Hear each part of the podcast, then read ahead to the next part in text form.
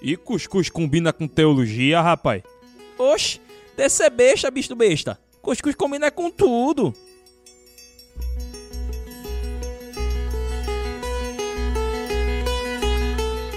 Hoje o dia vai ser massa, pessoal. Tudo bem com vocês? Meu nome é Diel Siqueira e vamos trazer uma muito interessante do Evangelho. Aliás, uma perspectiva que deve ser mais debatida, mais valorizada. E para isso, para falar sobre simplicidade, a gente tem um convidado especial. Pastor Carlos Queiroz, ou Pastor Carlinhos Queiroz, ou Carlinhos Peregrino. Enfim, é o nosso irmão, a gente tem um prazer, era, era um sonho, era um desejo muito grande do Cuscuz Cast tê-lo aqui com a gente. Então, eu agradecer ao pastor Carlos Queiroz. Pastor, muito obrigado por estar aqui. Ode, é um prazer, uma alegria muito grande poder estar aqui com você nesse momento de partilha de vida, de socialização da beleza do Evangelho. E espero que seja uma inspiração, bênção para todos nós, para as pessoas que estarão participando com a gente. Muito legal ter a chance de participar com você desse momento. Grato pelo convite, fico muito feliz. Você já falou aí de dois grandes amigos, o Ivanzinho que é um amigão de coração, peregrina comigo, e o Marco Gilson, que foi meu amigo aí de adolescência, de juventude. Eu sei que ele, seu professor, é tão legal, gente muito boa. Ok, ok, pastor. Olha, para quem, quem, o Ivanzinho, que o pastor Carlos Queiroz está falando, que já falou aqui com a gente no episódio sobre lava-pés, no episódio sobre movimento de convergência, nosso brother, eu quero agradecer. Valeu aí, meu irmão, por, passado, ter estreitado essa, essa comunicação aí entre a gente e o pastor Carlos Queiroz. Ah, eu também, o Marcos Feitosa, Marcos Gilson Feitosa, foi meu professor na Universidade Federal, no curso de administração, na disciplina de metodologia né, científica. Lembrei que muitas vezes eu terminava a aula e a gente ficava conversando sobre vida, sobre evangelho, sobre, sobre como viver o evangelho, e, de uma maneira muito gostosa, muito simples e muito agradável o pastor Marcos Gilson, que, que é sempre bom, um cientista sempre tem que ter um caderninho do lado para anotar coisas, às vezes aparecem insights, e realmente eu tenho até hoje de utilizar a ferramenta, né? Bloquinho, sempre tem um bloquinho do lado, né? Tem sido muito bom. Então, gente, e, e aí eu queria já lembrar para vocês, né? Ah, já pelo menos há uns 15 programas aí, eu acredito, pelo menos uns 15 não, uns quase isso. A gente tem tido um áudio um pouquinho, a gente não tem gravado em estúdio, então peço paciência para que é, todos estejam sensíveis a esse momento de pandemia, né, e fez com que a gente fizesse em casa. Mas foi bom também porque a gente está tendo a oportunidade de fazer gravações ah, online, né, como com o pastor Carlos aqui, e está sendo muito amigos que a gente vem fazendo também. Não estamos também ah, fazendo a parte da, com a palavra patroa, entendemos agora que não é momento para se pedir mantenedores. Pedimos para que vocês, o recurso que vocês tenham, invistam, obviamente, na sua comunidade de fé e também invistam em projetos, em pessoas que estão passando por dificuldades. Pedimos isso. Agora, se tiver sobrando, se tiver sobrando, você pode entrar em contato com a gente no nosso Instagram ou por e-mail, cuscuzcast.gmail.com, tá certo? Você também pode se inscrever no nosso YouTube, o Cuscuzcast YouTube, porque lá já tem conteúdo exclusivo para o YouTube, além dos nossos episódios, também o áudio dos episódios, tá ok? Mas vamos aí para esse papo, para o episódio número 45, falando sobre Evangelho e Simplicidade, pastor Carlos Queiroz. Ah, pastor, eu acho que o mais interessante é falar quem é o Carlinhos Queiroz. Agora, meu irmão. É. Eu sou um nordestino, nascido no Ceará, mais especificamente em Fortaleza. É uma criança que nasceu numa família muito. família pobre, né? Tinha o suficiente para a gente se alimentar, tinha o suficiente para proteger o corpo com as roupas é, rotas e muito simples, e temos muito amor, muita graça de Deus, muita bondade de Deus, uma família solidária, uma família muito apoiadora, um pai e uma mãe encantadores. E acho que eles deixaram para mim a, o símbolo e o legado da coragem, o legado de viver a vida de uma maneira muito simples, de se permitir batizado de firmeza e ternura eu agradeço muito a vida dos meus pais. Então, eu nasci, é, meu pai vem de uma família católica, meu pai, quando jovem, era de uma família católica praticante, minha mãe também. Meu pai veio para o mundo protestante aos 21 anos de idade. Então, quando eu nasci, eu já nasci nesse ambiente do mundo evangélico é, de vertente pentecostal. É, e depois fui aprendendo sobre a vida, participando da Aliança Bíblica Universitária. Depois da, fui um, por muitos anos, 27 anos, trabalhei com a Visão Mundial. Trabalhei com a Visão Mundial em Angola, sempre nessas é, investidas, vocação e missão no que diz respeito so, ao socorro aos necessitados e a luta e garantia por justiça, né? Foi muito mais nessa direção. Joia. Ah, Para quem não conhece, a Visão Mundial é uma instituição que tem por objetivo é proteger uh, crianças em situação de risco. Tem mais algumas mulheres também, né, né pastor? É, mulheres em situação de risco, pessoas que vivem vulnerabilidade, é, em situação de risco, é isso mesmo. Pastor, então essa, essa perspectiva, esse olhar, pensa simples, uma vida simples, já, o senhor já pode dizer que com a influência dos seus pais, já começou pelos seus pais?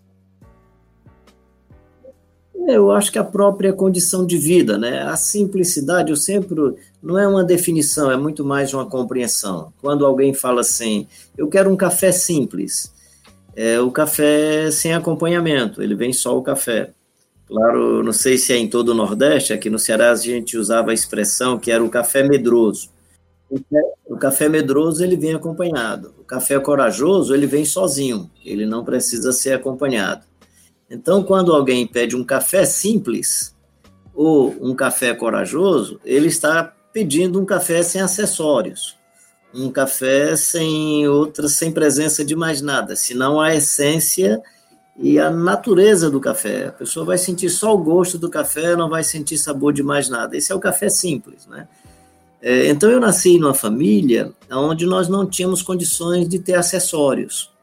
Nós não tínhamos a casa era uma casa que garantia no máximo a proteção, e olhe lá, quando chovia um pouco mais, não garantia tanto a proteção. A roupa era roupa simplesmente para proteger o corpo. Ou você se manifestava a partir da sua essência, ou você não era nem visto porque era só você. Então, eu acho que a própria história de vida, o modelo de casa sem muito, sem muito acessório, o modelo de casa sem muita estrutura, fazia com que nós fôssemos só o que nós éramos na nossa essência mais profunda como seres humanos. Uh, o único pai de sandália, o único pai de sapato. Então, de alguma maneira, a sandália era tão rústica que não dava para ser muito percebida. O pé era mais visto do que a sandália. O corpo era mais visto do que a roupa. Então, eu sempre digo que a simplicidade é quando você consegue expressar no máximo que você pode a sua singularidade mais profunda e a essência daquilo que você é. Presumo que essa pedagogia de ter nascido é, nesse tipo de família, que a gente tinha que. É, o que as pessoas ficavam admiradas e encantadas era com a criatividade e a sensação da criança de saber que criou criou um brinquedinho, criou um carrinho, que criou um ônibus, e era um ônibus muito simples. Por exemplo, eu me encantava de criar o ônibus. O ônibus era um cordão que amarrava aqui na barriga de quem estava na frente, colocava aqui na frente, era o cordão amarrado nas duas pontas, e aí formava uma espécie de hipérbole amarrada lá na ponta final. Outra criança lá atrás, enchia de crianças nesse corredor, pegava uma, uma lata né, de, de, de doce de marmelada quando não encontravam a lata de doce de marmelada, ia na cozinha, pegavam a tampa da panela da mamãe, e depois ia dar maior confusão, mas a tampa era a direção do homem. Né? Então, a, a simplicidade é você ter o mínimo de acessórios, o mínimo de coisas que você adiciona à vida que esconde aquilo que você é. Pois é, então acho que o fato de ter nascido numa família pobre, numa família muito simples, isso já foi propiciando o que eu elaboro hoje sobre simplicidade. Claro que na época eu não elaborava isso como sendo a vida simples, né? Então, vivia a vida simples é, sem, sem nenhuma teoria, né? porque a própria condição fazia com que se vivesse da melhor forma possível. Ia para a escola, a roupa era simples. No primeiro momento, depois eu comecei a ir para a escola que já usava farda, mas logo no começo era a escolinha e a roupa era muito simples. Às vezes você ficava meio sem jeito. Né? Eu até pensei que a gente ia ter um, alguma forma visual, eu tinha pegado aqui duas fotos né, da nossa casinha de taipa, mas não dá para ver muito não, porque são fotos feitas em preto e branco, mas de muito simples, né? E tem uma foto que eu, tem uma foto que eu me regozijo, que eu me alegro muito, né? Porque eu tinha um primo com mais idade do que eu que conta um pouco da nossa história da infância e dizia que minha mãe era muito criativa, ela, ela ia nas mercearias, comprava é, o saco de o saco de arroz, o, só o vasilhame, só o saco mesmo, só o pano do saco de arroz, ela comprava na mercearia do saco de farinha, vinha em casa, lavava bem lavadinho e fazia as roupinhas da gente na máquina de costura que ela tinha em casa, né? Ainda tem hoje essa máquina. E é claro, minha mãe já faleceu, mas a gente guarda essa máquina com muito carinho, uma máquina acho que é de 1932 ou 1936 mais ou menos por aí, 1936. E aí ela fazia roupa. E aí, uma das fotos, eu percebo que eu estou com uma roupinha branca que, se olhar direitinho, o tecido é tecido de estopa. Né? E eu, é uma das alegrias que eu tenho, é uma das coisas que eu mais celebro na vida. Aí você vê, você percebe mais a criança do que a roupa da criança. O máximo que você vai perceber além disso é uma mãe com higiene e com criatividade que consegue manter o filhinho com a roupa muito singela, muito rústica, mas com a cara de higiene muito bacana, de limpeza muito bacana. Né? Então, para mim, isso, como que a simplicidade afetou a vida, eu acho que a própria história de vida. Nesse aspecto, nesse aspecto, as pessoas com menos condições têm chance. Eu não estou dizendo que elas conseguem, porque algumas falham em outras áreas, falham é, na higiene, falham no cuidado. Às vezes, claro, não é que falha na higiene, é porque não tem acesso à água, não tem acesso a todos os recursos, né? E continua a ser. É, e, é, e às vezes não tem a, as coisas básicas para tal, né? Não tem, não tem, não tem o acesso ao saneamento, não tem acesso à água, não tem acesso às coisas que são necessárias para que isso se manifeste, né? Para que a vida se manifeste. Então eu imagino que começa mais ou menos por aí. Certo. E pelo que, pelo que o senhor fala, é quando a pessoa, ela, é quando há uma vida simples, há mais é, seria assim, quando vive uma vida simples, é, existe mais probabilidade ah, de se explorar a criatividade do indivíduo e além disso, ah, as máscaras é, impressões sociais, né? A pessoa fica, ela fica desnudada e com isso ela consegue mostrar a sua essência, no caso. Por exemplo, por mais que seja interessante para os pais e as crianças com os presentes de Natal, com o Papai Noel, eu, nós não tínhamos a chance disso. Então, nós nunca desfrutamos, desfrutamos ou não, não fomos enganados com a fantasia do Natal. Uhum. Porque, como meu pai e minha mãe não podiam dar presente para gente, claro que o discurso era muito ruim. E aí na cabeça dele, isso é coisa do diabo e tal.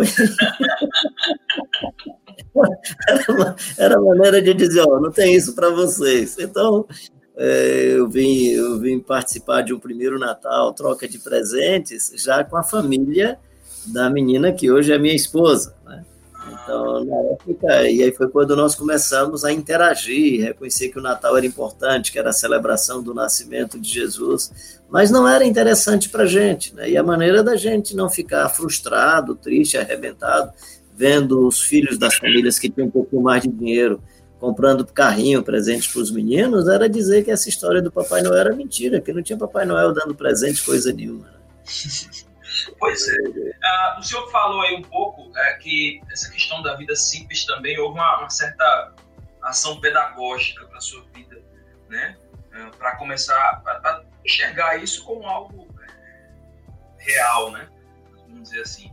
Uh, a partir de quando que o senhor viu que o evangelho ele pode estar atrelado a uma vida simples ou que a vida simples pode estar atrelada ao evangelho?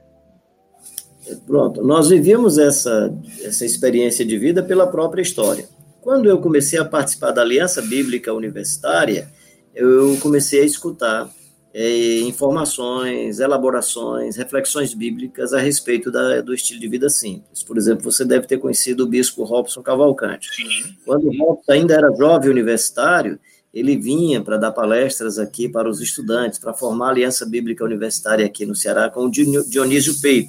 Dionísio Pape era muito simples, né? era um francês com estilo assim muito simples, e o, e o Robson Cavalcante falava muito também sobre, sobre o estilo de vida simples.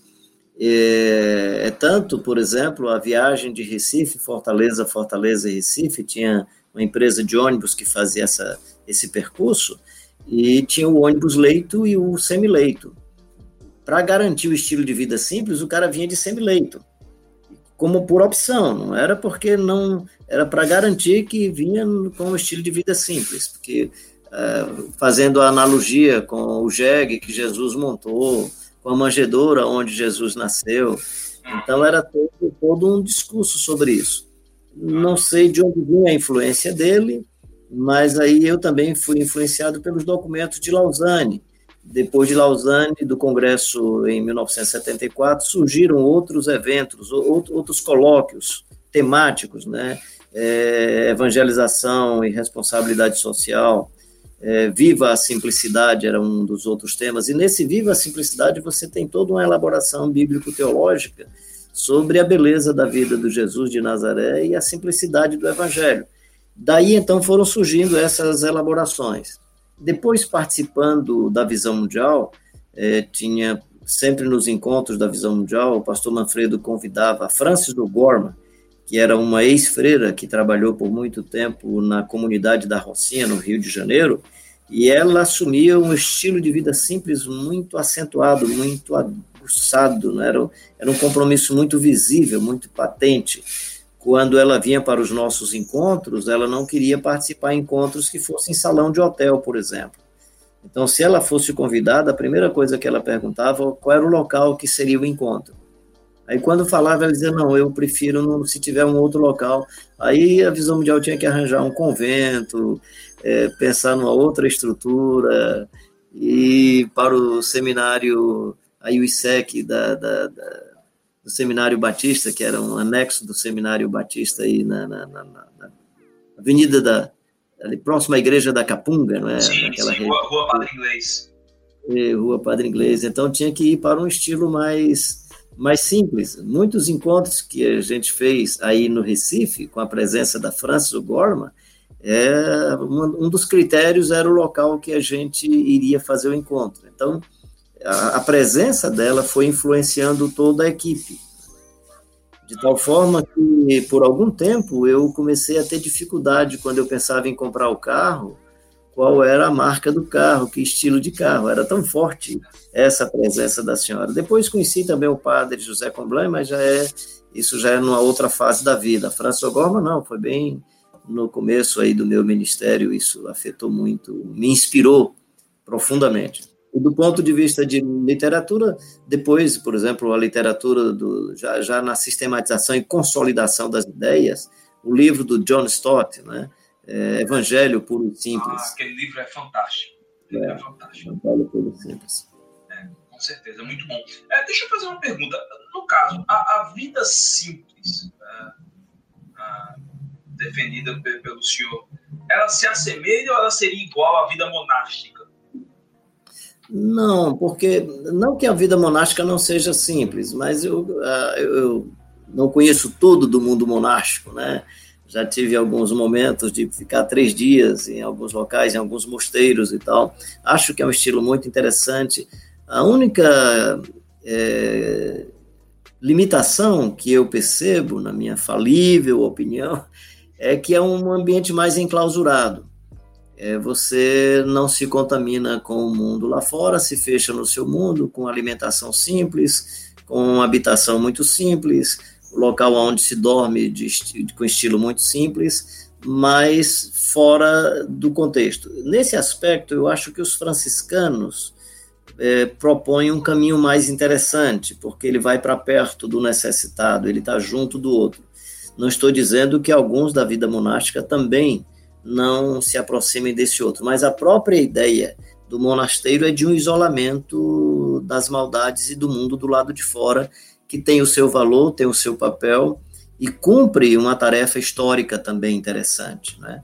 Mas é, pensando, digamos aí nesses segmentos do mundo católico, nas ordens do mundo católico, acho que nesse aspecto os, os, franciscanos sinalizam de forma mais contundente e de forma mais profunda o estilo de vida simples. Certo, certo. Olha, muito, pastor, tem é, se muito tem se falado na questão, se fala muito e a gente sabe muito bem na questão da vida de excelência, que a coisa para Deus tem que ser excelente, a coisa para Deus tem que ser do bom e do melhor, né? E muitas vezes essa ideia de simplicidade para alguns não seja muito bem traduzida, é traduzido como algo feito de qualquer jeito. Eu queria fazer uma pergunta que já já vi muitas pessoas têm dificuldade em relação a isso. Existe condições para você de ser simples e ter uma vida de excelência em Deus? Ah, claro, assim, a simplicidade é a excelência em Deus, porque a, a excelência é a beleza da simplicidade é a, é, a, é a evidência da simplicidade, ou seja, fora disso não é excelência.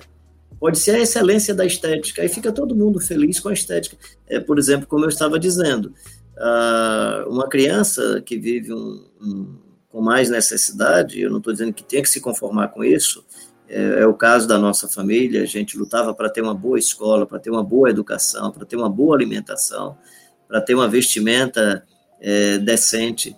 Mas imagina o garoto que precisa ser, ser conhecido e que a família está bem, que todo mundo está bem, porque ele usa uma camisa de grife. Porque ele usa o tênis porque tem marca. Aí, aí a gente não vê o menino, vê a marca do tênis. Então, se a excelência for lida e percebida pela rotulação, pelo invólucro, eu acho que é uma excelência equivocada. Então, por exemplo, vamos pensar numa celebração cultica, numa celebração litúrgica. Ela é toda excelente, você tem um visual lindo, você tem holofotes, ninguém falha na hora da entrada, todo mundo está ali. Aí você bota Jesus no ambiente, ele vai atrapalhar a programação, porque vai chegar uma senhora com fluxo hemorrágico, ele vai chegar uma senhora com fluxo hemorrágico e ele muda a agenda. E aí ele atende a senhora e cura a senhora, aí vai passar um ceguinho gritando, Jesus, filho de Davi, tem misericórdia de mim. Aí ele, ele rompe com, com, com, com a liturgia, com, com o discurso que estava estabelecido, com o roteiro, com a agenda que estava estabelecida, para exercer a excelência da sua vocação e da sua missão. Então, se nós pensarmos em simplicidade, evangelho e a excelência de Deus, tem uma confluência. Então, não dá para pensar assim, Dá para viver a excelência do evangelho e a simplicidade? Só é só isso que é. Né? É só isso que é. Se é a simplicidade do evangelho. O que é porque estou entendendo, né? E é isso mesmo. A excelência é tudo aquilo que está para além do regular, para além do medíocre. E aí, uma simplicidade excelente é a simplicidade vivendo a sua a sua plenitude. Então Jesus viveu a excelência da simplicidade. Verdade, meu verdade. É interessante porque a gente às vezes é, tem a oportunidade de conversar com alguns amigos e, e, irmãos e de repente eles falam assim, olha, nosso Deus é um Deus de excelência. Essa frase é bem típica, né? E ele não aceita qualquer coisa, como se o simples fosse isso. qualquer coisa. Isso. Aí, é isso. É, esse Deus que está sendo divulgado, ele não aceita, por exemplo, que o filho dele entrasse de jegue em Jerusalém. Ele tinha que entrar de maneira excelente, numa carruagem bonita, bem arrumada, e pegou ali de última hora. Ora, se o moço sabia na agenda que ele ia fazer a entrada triunfal, como é que ele manda buscar o jumentinho ali, pegar, estava amarrado ali numa cerca e trazer? Devia, para ter excelência nesse sentido das nossas programações, era trazer o jumentinho antes, dar um banho no jumentinho, deixar todo arrumadinho, mesmo que fosse o jumentinho, teria que estar tá tudo bem organizado. Nada contra a organização. Né? Uma entrada. Todo ornamentado, entendeu? Então, uhum. a excelência de Deus na vida quebra os nossos roteiros e as nossas agendas. Uhum. É aquela coisa, né, pastor? Não, não, é, não, é, não é ruim você ter isso se você tem condições. O ruim é quando você dá um valor para isso à frente da essência, né? É, tu imagina o seguinte, por exemplo, o cara tem uma voz bonita. Vamos pensar aí nas nossas liturgias. O cara canta bonito, a turma tem uma orquestra bonita, tem um pessoal que dedilha bem lá o teclado, violão, guitarra, seja o que for, e aí consegue apresentar uma música linda, maravilhosa, que legal, que abençoa o coração de todo mundo, e a gente faz isso com excelência, tudo legal. Aí chega uma senhora que não sabe cantar, mas é da mesma comunidade e tem a maior vontade de cantar. Aí ela não pode, porque você tem que fazer só com excelência, ela não tem chance. Então, quando na verdade, no que diz respeito à, à democratização da participação no Evangelho, ela participa com excelência. Por isso que o ambiente pentecostal às vezes me encanta, e eu não estou falando daqui nesse aspecto doutrinariamente, quem sabe falar, pega o microfone e fala, e fala um bocado de coisa bonita, e diz muita coisa com excelência. A irmã que não tem retórica, não sabe falar direito, aí fala de qualquer jeito, e fala lá um negócio que ninguém entende. A gente pergunta o que foi que ele falou, e foi mistério. Mas falou. É.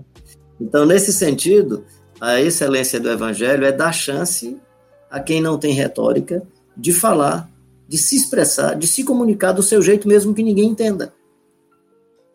É verdade, realmente. Realmente. E é interessante mesmo, os nossos irmãos, numa perspectiva mais pentecostal, ah, se consegue ter, eles conseguem é, dar essa oportunidade, né? Quem é que tem a oportunidade, é. quem é que tem a palavra, e às vezes acaba se tornando um momento muito rico e que, por exemplo, eu, a gente, assim, tem uma perspectiva mais reformada, histórica, às vezes a gente tem dificuldade de lá com isso. Quantas vezes eu não tive dificuldade, eu canto né, na equipe de música da minha comunidade, quantas vezes eu não tive dificuldade de dizer assim, se chegar um irmãozinho que eu sei que é desafinado, eu vou abrir espaço para ele, né? Isso, isso, eu, isso. eu confesso, eu confesso, meu irmão, que eu tenho dificuldade. É, é, e é algo quase meio que cultural, assim, parece que a coisa entrou na cabeça da gente, sabe? Mas eu acho que não é você porque ser de igreja histórica, não, porque isso que eu estou dizendo sobre esse pentecostalismo é o pentecostalismo clássico mais antigo, que está tá perdendo também o seu espaço, porque o pentecostalismo passou a ser também de uma classe média, com mentalidade elitista, que tem outras perspectivas e outras formas de organização e acha que, inclusive, esse é um jeito desorganizado de viver a vida. Não é. A floresta não é desorganizada. Né?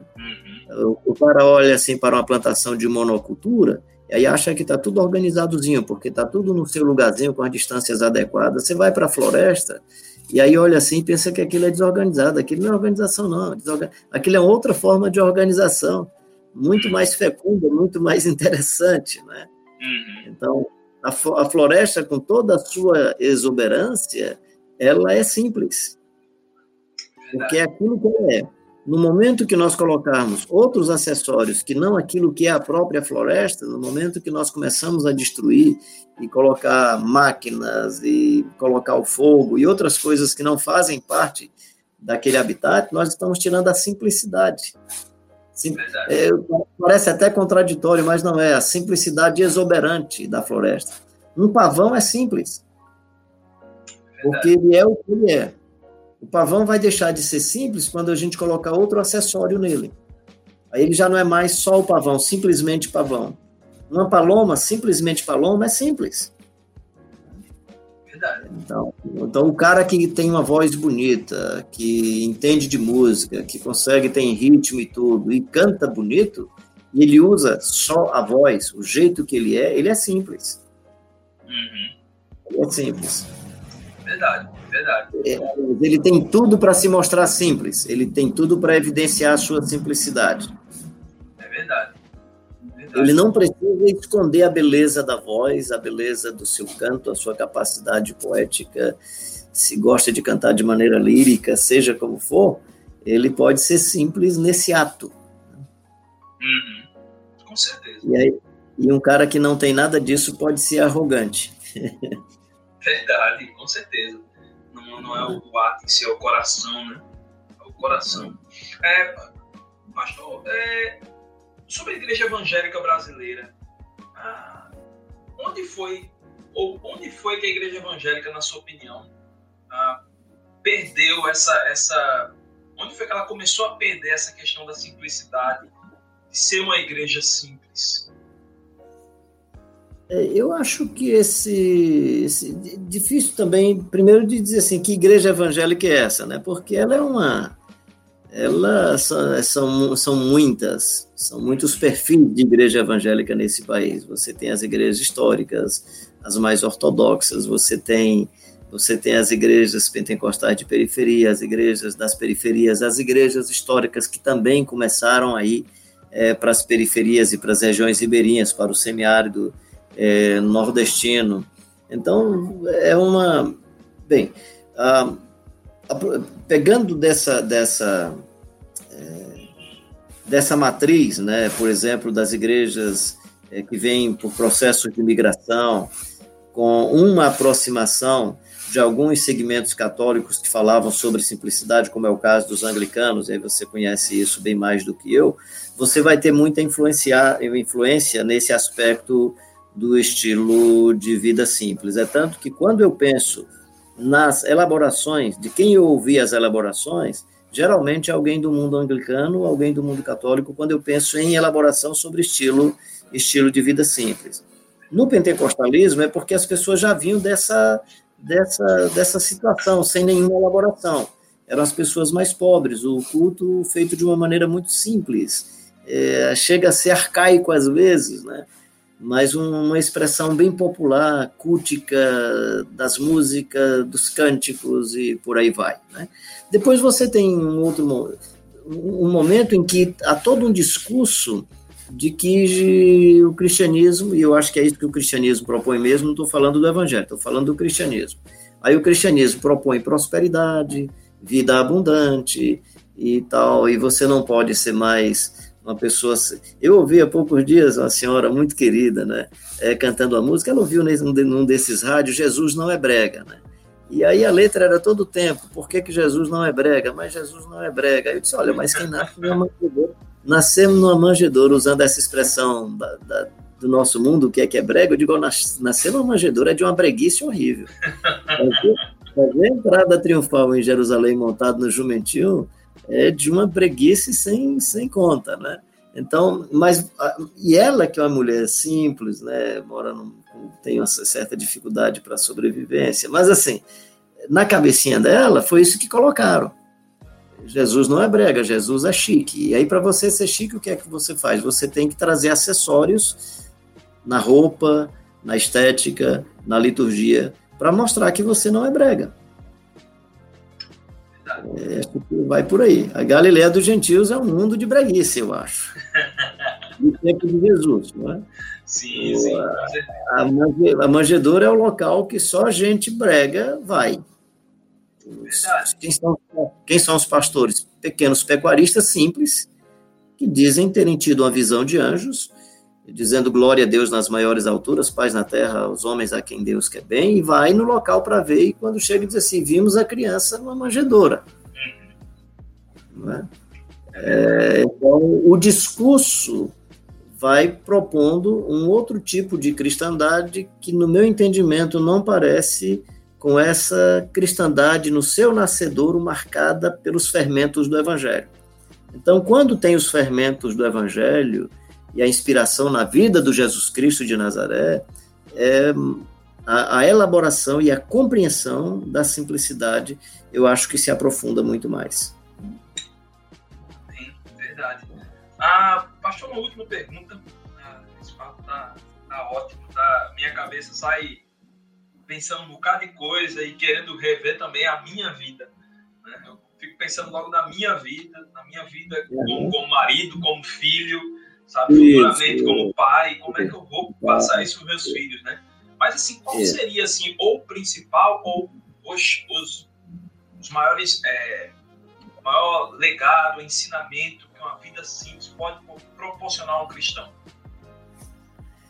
Eu acho que é viver a vida com a maior naturalidade possível.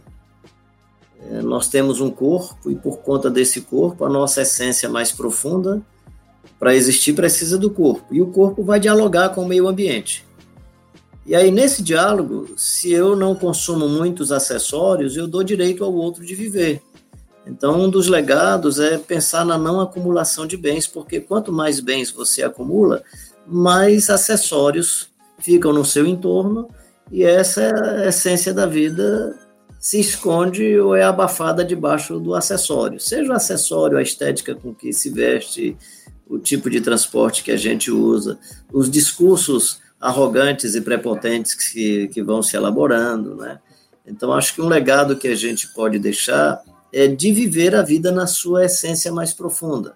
E, para mim, nesse aspecto, o perfil é o Jesus Cristo de Nazaré, que viveu a plenitude da vida sem nada possuir. Como diz o saudoso poeta Joia Júnior, a manjedoura onde ele nasceu não era dele, era emprestada. O jegue que ele montou e fez a caminhada não era dele, era emprestado. O lugar onde celebrou a ceia não era dele, era emprestado. Então imagina um ser humano que vive nesse mundo é de maneira tão plena e mesmo sendo o Senhor de toda a história e Senhor de todas as é coisas, vem para esse mundo para nos ensinar um estilo de vida onde tudo que ele usa é emprestado. Olha que legado. Até a cruz não era dele. Nem o túmulo, nada era dele. Nada era dele. Né? Então, um legado extraordinário. Dizer para gente que a vida pode ser conduzida, pode ser praticada, pode ser autoalimentada e vivida na sua plenitude, sem acessórios, sem capas, sem sombras e sem imagens adicionais porque ela é suficiente em si mesma quando visitada pela graça de Deus, quando visitada pelo amor de Deus, quando visitada pela justiça de Deus e quando invadida pelo Espírito Santo, Deus invisível que habita nos seres humanos. Amém. Ah, pastor, vamos sair para as. Ah, um outro detalhe, só um outro detalhe. Né? É, é, eu, eu, presumo que uma outra coisa do ponto de vista psicoemocional muito salutar do estilo de vida simples é menos ansiedade. Verdade. Não, porque o texto diz assim: os, os olhos são a lâmpada do corpo. Se os teus olhos forem bons, todo o teu corpo será luminoso. Aí depois diz assim: não podeis servir a Deus e as riquezas. É, porque ou você agrada a um Deus, ou você agrada a riqueza, ou agrada a Deus. Logo depois dessas duas premissas, sobre os paradigmas da interioridade, que são os olhos, e sobre a, a riqueza, diz assim: não andeis ansiosos por coisa alguma. Eu acho interessante porque na sequência vem a ansiedade. E aí o estilo de vida simples, ele de alguma maneira é, nos descarrega de, de ansiedades desnecessárias. Verdade, verdade. É, pastor, dicas culturais, o que o senhor poderia compartilhar aqui para a turma que escuta o nosso podcast, para a nossa pequena audiência mais qualificada interessada em coisa boa, o que, é que o senhor indicaria? De que? De? De culturais, um livro, filme ou Ah, tá. Filme, filme que tem me, me impactou muito. Eu tenho três na minha, pelo menos assim na minha cabeça, me vindo agora aqui. É, Luta por Justiça. Eu acho que nesse momento de é, acirramento é, contra as pessoas mais à margem da sociedade, é, desrespeito em vários lugares às etnias negras, né? e eu acho que a gente precisa aproveitar é, dessa, desse contexto e dessa situação para reafirmar as nossas posições a favor da justiça. Acho que Luta por Justiça é um filme muito interessante, de um jovem negro norte-americano que faz direito e se propõe a defender os negros que são injustiçados na, na jurisprudência norte-americana e é em cima de fatos verídicos. É um filme muito interessante. É, gosto muito do Quarto Sábio, ou Quarto Mago, né? é, que é um filme também muito legal. E sempre que eu assisti esse filme, eu assisti assim com amigos, fazendo um, um bloco de discussão depois do filme. Acho o livro, o filme A Missão muito interessante, com Roberto De Niro. Eu acho que é um livro muito interessante também. E para entendimento de paradigma, eu gosto das Pontes de Madison. Ah, esse livro é muito bom. Eu acho que é um filme interessante para que as pessoas possam compreender melhor como é que são, diante de uma única situação, quais as, as várias formas de percepção e de posicionamento diante de uma única situação. para entender esse contexto brasileiro, os livros que me ajudaram muito foi Formação do Povo Brasileiro, do Darcy Ribeiro, é, muito bom, Raízes do Brasil, do Sérgio Buarque, né? Não tem como a gente não entender tudo isso a partir de Casa Grande e Senzala. Então, acho que, assim, do ponto de vista das literaturas, gosto das literaturas do Jorge Amado. Né? E na minha adolescência e juventude, não sei se porque eles eram do meu Ceará, ah, gostava muito de José de Alencar, né? Iracema, Guarani, ler Raquel de Queiroz para mim era muito interessante, né? Mas, mas é, só um instantinho, só um instantinho. Vai, vai lavar lá, vai lavar, pede a mamãe para lavar. Eu estou aqui na live.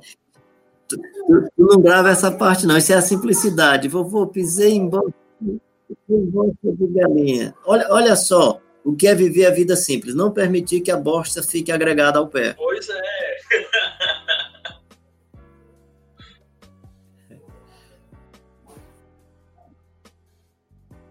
Olha, ó, isso aí eu vou pedir pro Júnior não editar. Porque isso é muito bom, rapaz. Olha, isso, isso olha, tá sendo bom a gente ficar entrevistando, entrevistando no computador, assim, no, online, que é muito legal. Ah, legal. É, o, o, menino pisou aqui, meu netinho pisou em fezes de galinha e chega aqui, vovô, como é que eu faço? Eu quero lavar o pé. O que é que significa isso? Agora, se fosse um negócio, um acessório interessante, ele ia querer. Ou seja, eu pedi, eu percebi meus, meu netinho muito mais humano, muito mais gente, porque não queria um acessório que não é dele. É, então, assim, filmes são livros, né? Os Irmãos Karamazov também eu acho que é muito interessante, entender outras realidades e outros mundos, né? Acho muito bacana. Pois é, eu digo, esses filmes que eu coloquei aí, eu acho que essas literaturas que eu acho interessante, né? Eu, eu pastor Sandro Cândido, pastor da Igreja Missionária do Brasil, da, pastor presidente da Convenção das Igrejas Missionárias do Brasil, pastor da Igreja Missionária Comunidade do Paz, Paraná, e ele fez um livro chamado A Igreja Simples. Ah, e foi muito legal, muito bom a leitura, né? Ah, disso e ele, ele compartilhando algumas é, experiências dele, ele que no, na presidência, mesmo estando presidente da, da, da, da denominação dele, ele optou por, por sair da, da, da sua equipe pastoral de uma igreja grande para iniciar um novo trabalho numa cidade que ainda não tinha esse trabalho, né? E a gente até tem aqui no episódio 42 um pouco ele compartilhando sobre justamente sobre essa experiência dele de uma plantação de feira. Eles entenderam que a segunda-feira era o melhor dia para as pessoas chegarem à igreja naquela cidade, causa da cultura delas. E muito legal, muito legal. É, pois é. Gente, uh, eu quero primeiro agradecer Pastor Carlos, ou Carlinhos. Muito obrigado, meu irmão. Muito obrigado mesmo. Nós vamos colocar no feed do, do episódio o, o, link lá no Instagram, quem quiser segui-lo. Tem alguns vídeos muito bons, muito interessantes dele, entendeu? Ah, não deixe de, de segui-lo de conteúdo bom, tá certo? Para esse irmão nosso.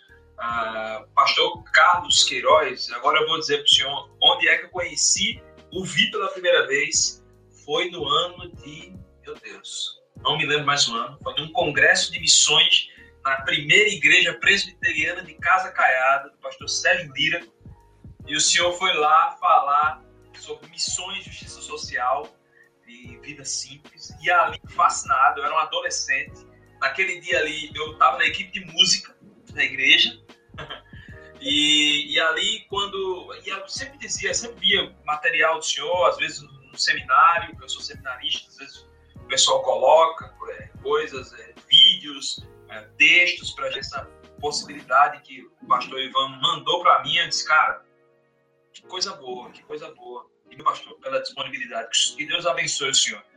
Eu, Cara, eu é que agradeço aí a participar com você desse momento, fico muito feliz, assim, porque quando surgem essas perguntas e essas elaborações, eu sou uma pessoa que eu também aprendo quando falo, porque me parece que eu sou aquele camarada que elabora enquanto vai falando.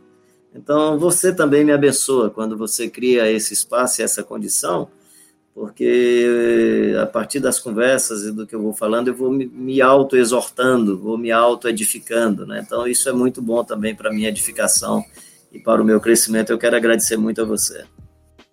Amém, meu irmão, amém, amém. Deus, Deus nos abençoou Legal. com esse bate maravilhoso, simples, tranquilo e que se não fosse o tempo do programa, para vocês não ficarem enjoados da gente, eu iria continuar aqui mais uma, pelo menos. Eu só ia pegar um cafezinho preto, como diz no Ceará, é café medroso, né? O café sozinho, ele, ele, o café sozinho é corajoso. Ah, pronto, eu gosto do corajoso. É o café que vem com um pedacinho de pão, tapioca, ele é medroso, ele vem acompanhado. ótimo, ótimo. Beleza, então. Gente, muito obrigado, gente. Deus abençoe vocês. Uh, sigam a gente, uh, indiquem para outras pessoas, porque a gente tem é, buscado trazer pessoas, homens de Deus, mulheres de Deus, para bater papo legal, entendeu? Falar sobre suas experiências e contribuir cada vez mais para a igreja brasileira. Ou, se você está em outro país, escutando para a igreja mundial, por que não, né? Deus abençoe. Um beijo do gordinho que está querendo emagrecer. Esse podcast foi produzido por Red.